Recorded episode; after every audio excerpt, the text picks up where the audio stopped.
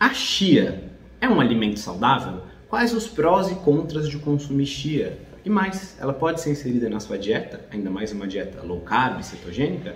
É isso que a gente vai ver no vídeo de hoje. Então, tanquinho e tanquinha, seja muito bem-vindo e bem-vinda, porque o nosso alimento do dia que a gente vai explorar a fundo é E bom, se essa é a sua primeira vez aqui no nosso canal, seja muito bem-vindo e bem-vinda. Eu sou o Guilherme, um dos fundadores aqui do site, do canal do Senhor Tanquinho. A gente já está há mais de nove anos na internet ajudando as pessoas a emagrecerem, conquistarem a saúde a boa forma, tudo com muita leveza e baseado em ciência. Então considere se inscrever aqui no canal se esses assuntos são do seu interesse. Agora vamos falar um pouquinho da chia. O que, que é exatamente a chia? A chia é uma semente que era cultivada pelos antigos astecas na região do que hoje em dia é o México, e alguns estudos indicam que ela era tão importante para essas populações quanto o próprio milho, que é uma comida tradicional de lá. E hoje em dia ela ganhou moda, apesar de a gente não estar mais no Império Azteca, porque algumas pessoas dizem que ela é muito boa como fonte de fibras, de proteínas, de gorduras boas, de ômega 3, de saciedade e por aí vai. É isso que a gente vai investigar aqui nesse vídeo. Então, agora que a gente sabe o que é a chia, que são essas sementinhas aí tradicionalmente consumidas Vamos ver quais são as informações nutricionais da chia para saber se ela é boa para você ou não. E também quando que faz sentido inserir essa semente na sua dieta, se é que faz sentido. Então as informações nutricionais da chia são as seguintes, para cada 100 gramas do alimento. Cada 100 gramas de chia a gente tem 17 gramas de proteína, 31 gramas de gorduras totais, 42 gramas de carboidratos totais, dos quais 35 são fibras, então carboidratos líquidos, aquele que nosso corpo digere, são apenas 7 se você não conhece muito bem esse conceito, dá uma olhada no cartão que eu vou deixar aqui no topo da tela ou na descrição do vídeo. Tem um vídeo sobre carboidratos líquidos que vai te explicar melhor. E ela também tem alguns outros nutrientes, né? Magnésio, ela tem 335 miligramas, que é um nutriente muito importante para a gente. Fósforo, 860 miligramas. Cálcio, 630 miligramas. E potássio, 400 miligramas. E o ácido alfa-linolênico, ALA, que é um tipo de ômega 3, ela tem 18 gramas esse ácido alfa-linoleico, né, ele é um tipo de gordura, está dentro daqueles 31 gramas de gorduras totais. Agora vamos ver se isso é bom ou ruim, né? Só os números não ajudam a gente a ter uma perspectiva tão precisa sobre o papel da chia na sua saúde. Então vamos lá com uma das perguntas que a gente mais recebe. Chia é low carb? Pode na cetogênica? Bom, como a gente viu, cada 100 gramas de chia tem 42 gramas de carboidrato, só que 35 desses carboidratos são fibras, que não são completamente digeridas pelo nosso corpo. A gente até poderia separar em fibras solúveis, insolúveis e tudo mais, mas por simplicidade e porque realmente não precisa, não faz diferença, a gente não vai fazer isso. A gente só vai calcular os carboidratos totais, que são efetivamente digeríveis, e são só 7 gramas de carboidratos a cada 100 gramas de chia. Então, sim, a gente pode dizer que ela é um alimento que é bem baixo em carboidratos. Até porque, pelo padrão do consumo de chia, é muito difícil você comer 100 gramas de chia de uma vez só. Geralmente, você vai colocar um pouquinho apenas num, no iogurte, ou numa salada de frutas, ou numa salada salgada, até polvilhar por cima do seu omelete, ou vai selar um atum e colocar isso, enfim, tem muitas opções. A gente vai falar um pouquinho mais sobre isso e eu vou te deixar uma receita também no final desse vídeo para você usar a chia, se você quiser. Mas de maneira resumida assim, ela é um alimento low carb. Chia é um alimento nutritivo, a chia tem bons nutrientes? Olha, de maneira resumida, a gente pode dizer que sim, ela é uma ótima fonte de fibras, né? Tem 35 gramas de fibras a cada 100 gramas, e fibras alimentares podem ser importantes para resolver algumas questões intestinais, embora não seja uma solução para todos os problemas intestinais. Se você tem problema intestinal, se você tem, por exemplo, síndrome do intestino irritável, deixa um comentário aqui embaixo que eu vou te mandar um vídeo que eu explico um pouquinho mais sobre o tipo de alimentação correta que a ciência comprova para quem tem esse tipo de problemas. Mas sim, para quem quer comer mais fibras, a chia é uma excelente opção. Além das fibras, a chia também tem boas gorduras. E isso, essa combinação das duas coisas, né, bastante fibra solúvel e boas gorduras, ajuda a facilitar o trânsito intestinal. Então, para pessoas que têm uma constipação intestinal, que não seja por um desses problemas que eu mencionei, né, como por exemplo síndrome do intestino irritável ou doença diverticular ou diverticulite, elas podem se beneficiar da chia, sim. Outra coisa são os micronutrientes, né? Então ela tem magnésio, ela tem fósforo, tem potássio e são nutrientes bons para nossa saúde. Eu já gravei vídeos sobre o magnésio, tá? Sobre a importância dele e até o tipo de suplemento que eu uso e por que, que eu acho importante suplementar magnésio. Se você quiser ver, eu vou deixar na descrição e você também pode comentar vídeo do magnésio que eu te mando o vídeo.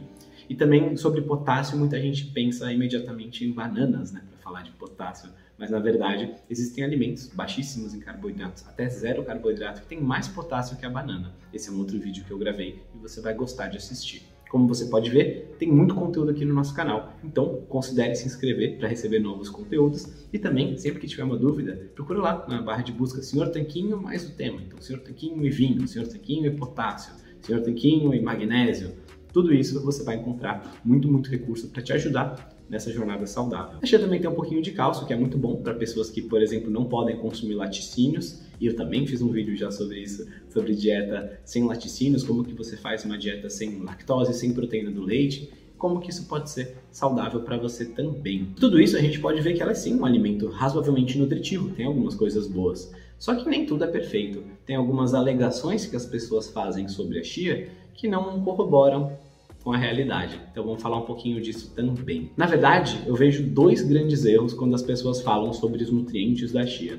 O primeiro é pensar que a chia seria uma fonte de proteínas. Ela tem apenas 17 gramas de proteína a cada 100 gramas, e para comer 100 gramas de chia você ia consumir uma grande quantidade de energia, né? Porque tem bastante gordura e tudo mais.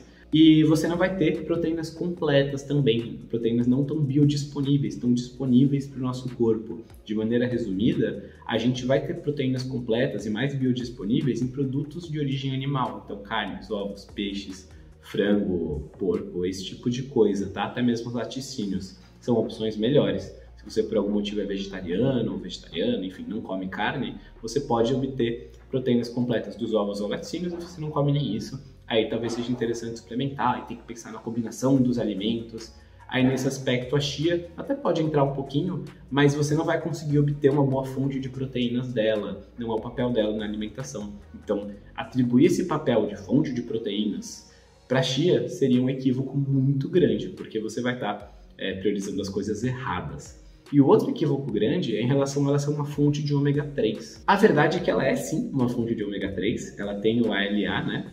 Que é um tipo de ômega 3, só que é um tipo de ômega 3 que nosso corpo não consegue usar direito. Então, é, não vou entrar nos detalhes aqui sobre a quantidade de carbonos e por aí vai, mas basicamente assim, esse tipo de ômega 3 tem que ser convertido em outros tipos que o nosso corpo usar, o EPA e o DHA. E essa conversão não é muito eficiente para o nosso corpo. Então, a gente mesmo consumindo bastante ômega 3 da chia, ele não é o ômega 3 que a gente precisa. Nosso corpo converte? Sim, mas de uma maneira muito ineficaz. Então, se você puder consumir as outras fontes de ômega 3, que vem principalmente aí de peixes, frutos do mar, é, até mesmo de algas, tá? Porque é daí que os peixes conseguem o ômega 3 deles, vai ser superior. Se quiser que eu fale mais sobre isso, comenta também, porque talvez no futuro a gente faça um vídeo sobre o ômega 3, sobre o ômega 6, qual que é a proporção sobre eles, a gente pode falar sobre isso no futuro sim. Então os dois equívocos seriam esses, confiar na chia como fonte de proteínas e confiar na chia como uma fonte de ômega 3. Outra pergunta comum é se chia tem glúten, e a resposta é que não. A chia naturalmente não tem glúten, o glúten está presente em alguns cereais como trigo, centeio, cevada e por aí vai.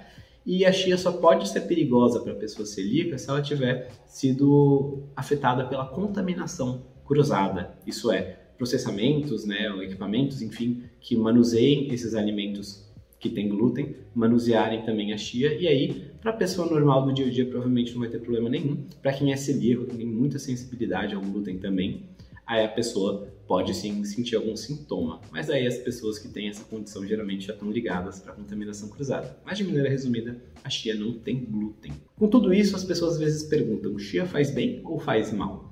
A verdade é que a chia dificilmente vai fazer mal para alguém, tá? Tem até estudos que investigaram o potencial de alergias da chia e não encontraram muita coisa. Outros alimentos bem mais comuns, como amendoim e soja e laticínios, né, proteínas do leite, por exemplo, são muito mais alergênicos do que a chia.